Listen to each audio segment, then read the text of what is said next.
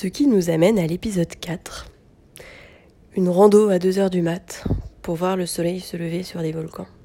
Sissou trotteur. À l'écoute du moindre voyage. Alors, dit comme ça, on se demande où est le fail. Sur le papier, c'est très beau. En vrai, c'était très beau.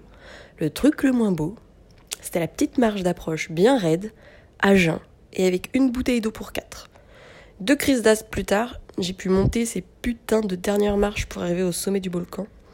Parce que oui, j'ai pas précisé, mais il y avait la rando pour voir le lever du soleil, puis la deuxième rando pour monter sur le volcan.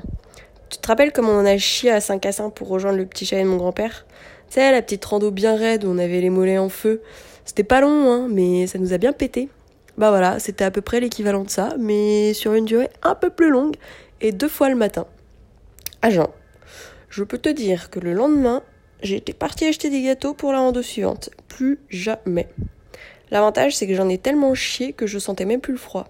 Bref, tout ça pour dire qu'il faut penser à boire et à manger. Voilà, de rien pense conseil.